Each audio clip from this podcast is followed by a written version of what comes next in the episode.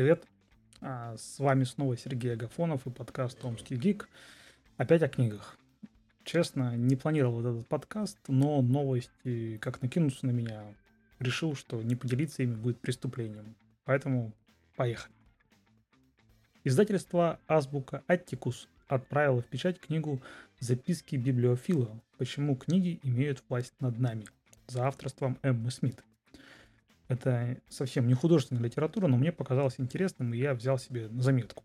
В книге рассказывается о многовековой истории книг, но акцент сделан не на привычном нам образе архивов мудрости и знаний, а на материальных формах, в которых представали книги, и на том, насколько разным целям им порой приходилось служить. Автор ищет ответ на вопросы, когда и как книга приобрела власть над нами. Смит делает увлекательное открытие о том, что характерную и весьма могущественную магию книг рождает не только содержание, но и форма. Любая книга сулит читателю трансформацию.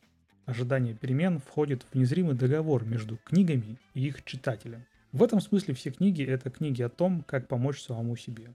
Если у вас нет удовольствия или связи с какой-нибудь книгой, значит мы упорно уклоняемся от обязанностей, которые должны выполнять по договору с ней пишет автор.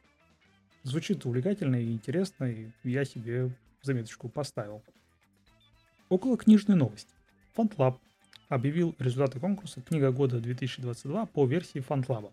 Готовьте карандаши и делайте себе пометки.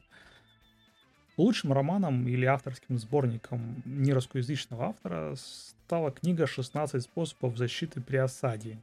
Автор Том Холт. Мелькала книга мимо меня несколько раз на том же самом фантлабе, но я как-то не придал этому значения.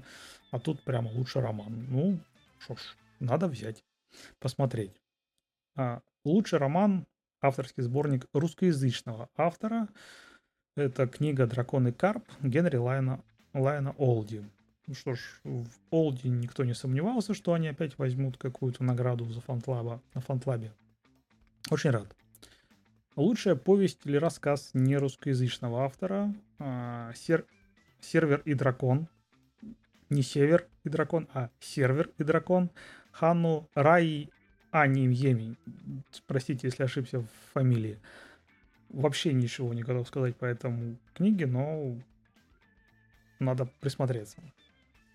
Лучшая повесть-рассказ русскоязычного автора Евгений Лукин «Рядовой леший». Лукин неплохой автор, мне нравится, надо будет посмотреть.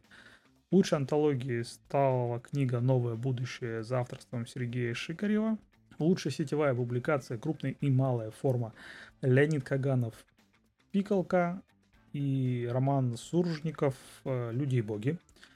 Лучшей литературной критикой стала книга «Лавкрафт. Я Провиденс» э, за автором Эски Джоша. Сборы на нем были на Крауд Public, если память не изменяет. Я, если честно, хотел вкинуться, но как-то руки не дошли.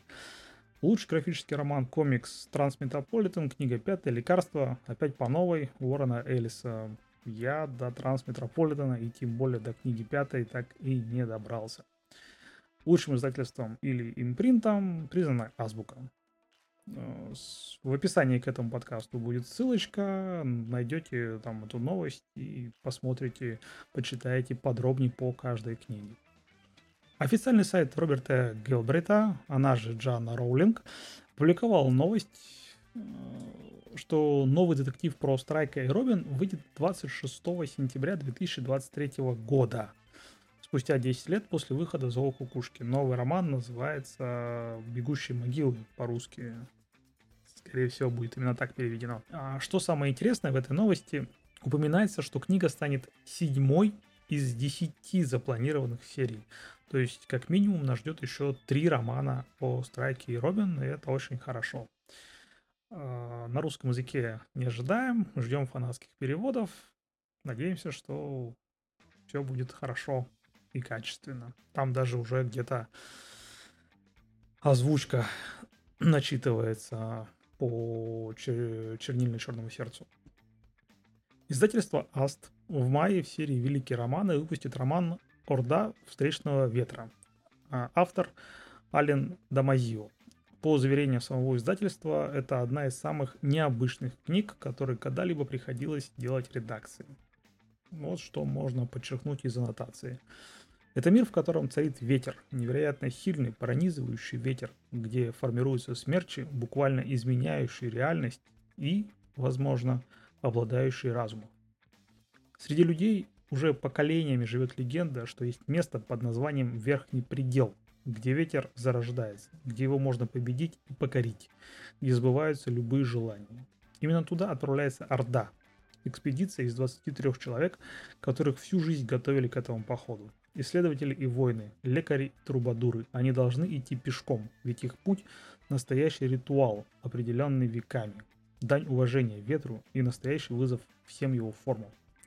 Это 34-я Орда, все остальные до и нее потерпели крах. До цели не добрался никто, ведь земля вокруг не прощает ошибок. Орда встречного ветра – это книга вселенная, в которой сплетаются приключения поэзия путешествий, напряженные действия и поиск смысла жизни. Здесь 23 главных героя, и у каждого будет свой голос. Отчет страниц идет с конца, ведь ветер вырывает буквы из текста, люди превращаются в фонтаны, а сражения на словах могут быть напряженнее, чем на мечах. Настоящий шедевр французской литературы, которому сложно подобрать сравнение. Звучит чертовски увлекательно, прямо себе зарубку делаем. А, ну и последняя новость, э, немного депрессивно-печальная, скажем так. Э, Мэтью Перри внезапно перестал быть лично для меня отличным парнем из друзей. Рассказываю, в чем дело. Э, дело в не очень красивой ситуации, которая связана с его книгой «Друзья, любовники. Большая ужасная вещь». Это автобиография, которую Перри написал и выпустил в прошлом году. Книга посвящена, в частности, борьбе с наркоманией и алкоголизмом, которым страдал сам Перри. И там есть такой отрывок. Обсуждая Ривера Феникса, который умер от передозировки наркотиков в 1993 году, Перри написал в книге. Кажется, что всегда умирают действительно талантливые парни. Почему такие оригинальные актеры, как Ривер Феникс и Хит Леджер умирают, а Киану Ривз все еще ходит среди нас? Хочется спросить у Перри. Вот сейчас серьезно, да? В октябре 2022 года, за несколько дней до того, как его мемуары появились на полках магазинов, Перри сделал заявление для СМИ, сказав «На самом деле я большой поклонник Киану, я просто выбрал случайное имя. Моя ошибка. Я прошу прощения, я должен был использовать свое собственное имя. В этом году, в апреле, на мероприятии Лос-Анджелес Таймс, Перри заявил, «Я упоминал его имя, потому что живу на той же улице. Я публично извинился перед ним. В любых будущих версиях книг его имя не будет фигурировать». То есть у нас будет целое издание книги, если, конечно, будет переиздание, где имеется выше приведенная цитата из книги. Тут же актер добавил, что не извинился перед Ривсом лично, но если я столкнусь с ним, то извинюсь. Это было просто глупо. Ну, в смысле, если ты говоришь, что живешь с ним на одной улице, выйди из дома, пройди несколько метров, постучи в дверь извинись, глядя в лицо океану. В чем проблема? Это совершенно непонятно. Сразу вспоминается фильм «Девять ярдов» и история о Стэнли, которую герой Брюса Уиллиса рассказывает своей подруге. Там есть момент, мне он сразу разонравился, говорит Уиллис. Вот так и с этой историей. Что ж, друзья, вот такие новости я для вас подобрал на этой неделе. Надеюсь, вам понравилось и вы что-нибудь для себя отметили. А пока это все. До новых встреч!